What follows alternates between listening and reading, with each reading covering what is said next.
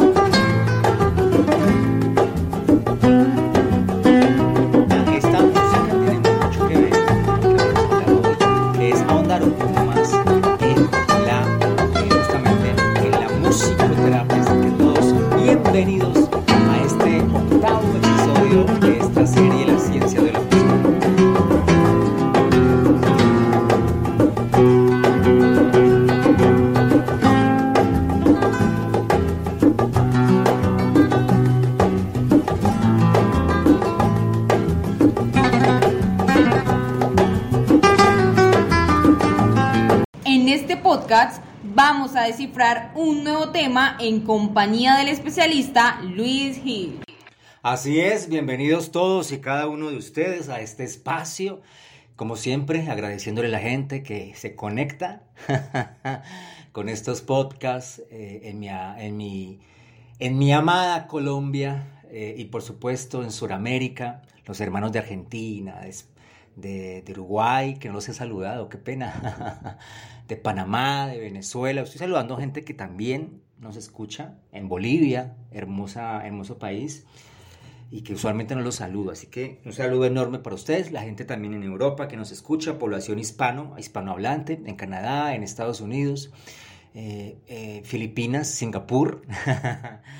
gracias, gracias por escucharnos. Esto es el Club de la Teoría y me han solicitado en arroba Luis Gil eh, hablar un poco más eh, en esta serie de 10 capítulos que ya estamos culminando. Este es nuestro antepenúltimo episodio eh, de la ciencia de la música. Estamos hablando, o que hablemos un poco más sobre la, la, musicoterapia, que ya la hemos bordeado, la hemos discutido en algunos episodios de esta serie. Pero vamos a ahondar un poco más en esto que es la musicoterapia. Yo sé que algunos de ustedes ya conocen, les es familiar el término, porque la musicoterapia, sobre todo la, en esta última década, eh, ha tenido eh, mucha más importancia a nivel clínico, como es su, su, su espacio natural, pero tiene otros espacios, ¿no? Pero vamos a andar un poco más en esto, qué, qué para qué come cuándo, o sea, cómo, cómo se come esto tan, tan hermoso que es la musicoterapia. Vamos a escuchar esto que a ustedes les va, les va a hacer bastante, bastante familiar.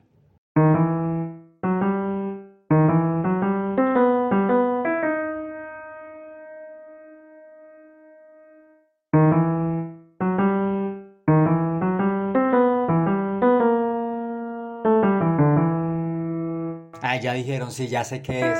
Esa es la tu, pantera rosa. Claro que sí.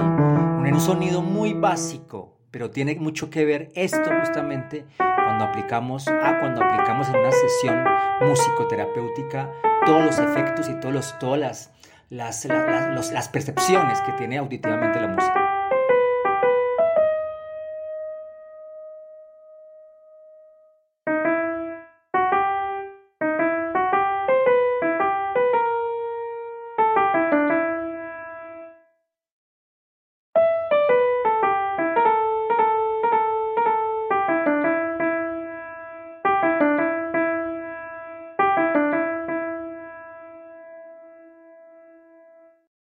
Bueno, recordemos que la musicoterapia básicamente es una disciplina científica, parece nueva pero no, que utiliza la música justamente y elementos propios de, del sonido, como el ritmo, la armonía, la melodía y el silencio, por supuesto, que es fundamental, con objetivos terapéuticos. Decía que parecen, parece como algunos le parecerá nuevo, pero realmente la musicoterapia eh, tiene muchísima, o sea, se remonta, cuando estudiamos la historia de la misma, se remonta hace mucho tiempo atrás. De hecho, se puede mencionar que se han encontrado papiros, papiros que remontan, papiros egipcios que remontan a 1500 años antes de Cristo. O sea, eh, o sea la forma en que se ha trabajado el ritmo, la música, eh, de forma, de forma eh, clínica no es de ahora. Ahora, se sabe por la historia que justamente son los, eh, es la música, eh, los hebreos lo que, los que utilizan la música en propiedad como como un elemento de sanación. Ellos tienen en esto mucha experiencia, pero también la vimos reflejada en, la antigua Grecia, en esa famosa teoría de Letos, ¿no? que hablaba de, justamente de lo que compone la música, ¿no? que es el ritmo, la armonía, lo que mencionamos hace, hace un instante. Sobre este tema, hay que decir que, bueno, no es lo mismo que alguien aprenda música o esté en unas, o que de pronto en el colegio den algunas clases de música Ah, o sea, porque eso es educación musical, pues se sobreentiende. No es lo mismo esto a cuando, y, lo que busca es generar destreza musical en el que está inmerso en ese taller, en ese curso o, en esa exposición musical. No es lo mismo cuando la finalidad propiamente es terapéutica, porque cuando la finalidad propiamente es terapéutica, entonces exponemos a la persona, o sea, buscamos que personas que tienen dificultades como parálisis cerebral, como afasias, como Alzheimer, que lo hemos mencionado anteriormente en otros episodios, autismo, problemas emocionales, ¿no? Se necesitan hacer catarsis, personas que se les dificulta hablar, contar su historia, eh, llegar a un insight en una terapia, por ejemplo, Aquí se utiliza la música, ¿no? Obviamente también está implícita en procesos, en procesos de lenguaje, de memoria, y en cuidados paliativos, ¿no? Personas con enfermedades muy crónicas, la música también nos acompaña en esos momentos tan definitivos de su vida.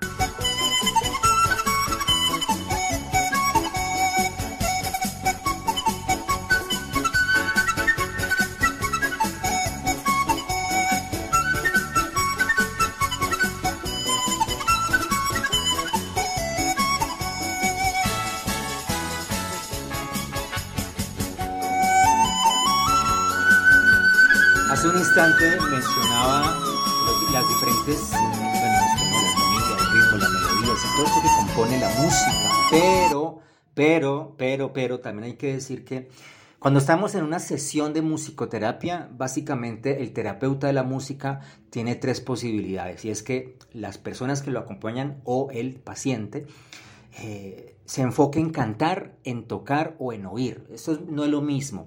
Cuando la persona canta, ¿sí? lo que busca es expresar, expresar su mundo interior. ¿sí? Entonces se le pone la melodía, se expone alguna melodía musical. Ya hemos escuchado, escuchamos hace un instante una flauta dulce eh, tocada en, en China, muy bonita, por cierto. Entonces se, pone se, se, expone a la música y él empieza a armar la letra desde su historia personal. Es muy bueno para hacer esto, para hacer catarsis. Tocar, eh, tocar un instrumento, así como eh, oírlo, permite que el mundo externo que el mundo externo ingrese al mundo interior de una persona. Muy bueno esta, esta, esta, esta experiencia para personas, niños sobre todo, que tienen eh, episodios o que tienen una historia relacionada con el autismo.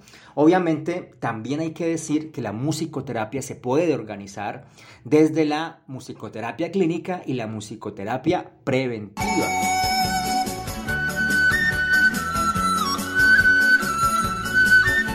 Cuando hablamos de musicoterapia clínica me refiero a niños que tienen obviamente discapacidad o dificultades, eh, también dificultades de comunicación y lenguaje, que lo hablamos, problemas de desarrollo, patologías de carácter físico, cognitivo y emocional, esa es la clínica, y la musicoterapia preventiva es muy buena para trabajar con los bebés de 0 a 24 meses, todo este tema de la estimulación, del desarrollo, el crecimiento, en adultos de la tercera edad también es muy bueno para trabajar memoria, procesos de información, percepción y obviamente, como sabemos también, las mujeres que están en, en embarazo.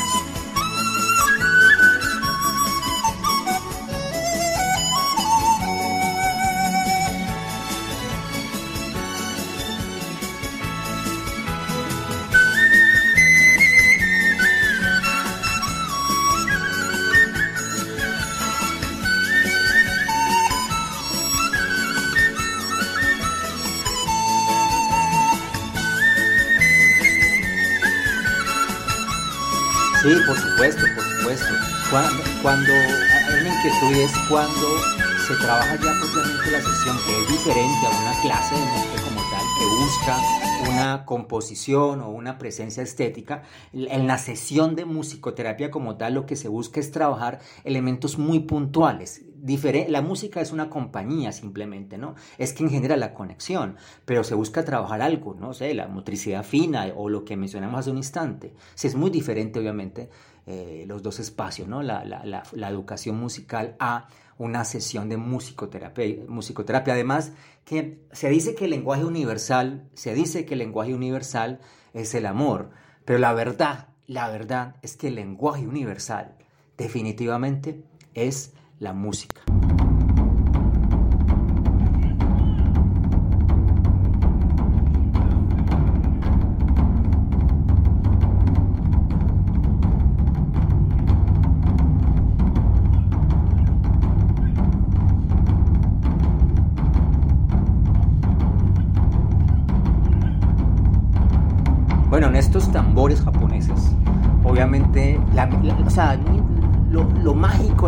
Es que se lleva toda nuestra percepción, se lleva toda nuestra atención, ¿sí? donde suene la atención se va allí. ¿no? Eso funciona desde la teoría de la caverna. Por eso es que la música tiene esta magia y es justamente porque eh, permite que una persona que está sufriendo un dolor, que tiene una preocupación, que tiene una situación determinada, se salga y deje de pensar en esa situación que lo tiene preocupado o en, ese mundo, en ese mundo que le dice que él tiene algún tipo o que le o que lo proyecta como una persona enferma o discapacitada o como se quiera llamar, y o sea, ese mundo se anula y la persona se enfoca en la terapia, se enfoca en la música, ¿no? Y obviamente, si el terapeuta es empático, como son, debe ser un terapeuta, un terapeuta cualquiera, obviamente los de musicoterapia son muy buenos en esto, pues le llevará a la persona que genere emociones, porque lo, lo, mágico de, definitivamente de la música es que te conecta con te conecta con, tus emociones. Estás escuchando el Club de la Teoría. Exacto, hemos escuchado el Club de la Teoría. Vamos terminando ya este episodio que se pasó rápido. Eh, y bueno, esperamos haber, hecho una buena aclaración de lo poderosa que es la música. Definitivamente la música está presente en nuestra vida desde que nacemos hasta, nuestro, hasta, hasta nuestra última exhalación. Y es muy buena saberla utilizar porque así como puede ser eh, saludable, también expuestos a ciertos ritmos musicales, pues podemos llegar a, pensar, a creer, a hacer, a sentirnos muy mal. ya hemos hablado de eso en otros episodios, pero la música, la música es, es la vida definitivamente.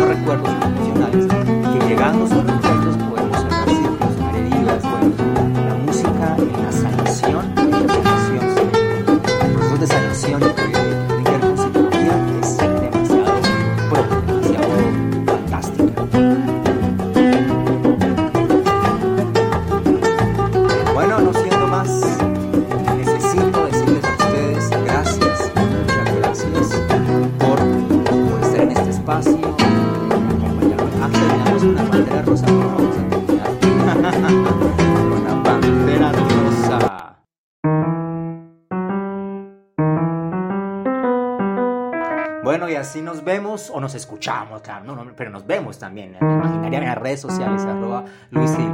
Ahí nos encontramos en el próximo podcast de esto que se llama El Club de la Teoría con todo mi amor y mi corazón. Yo soy Luis Gil. Hasta la próxima.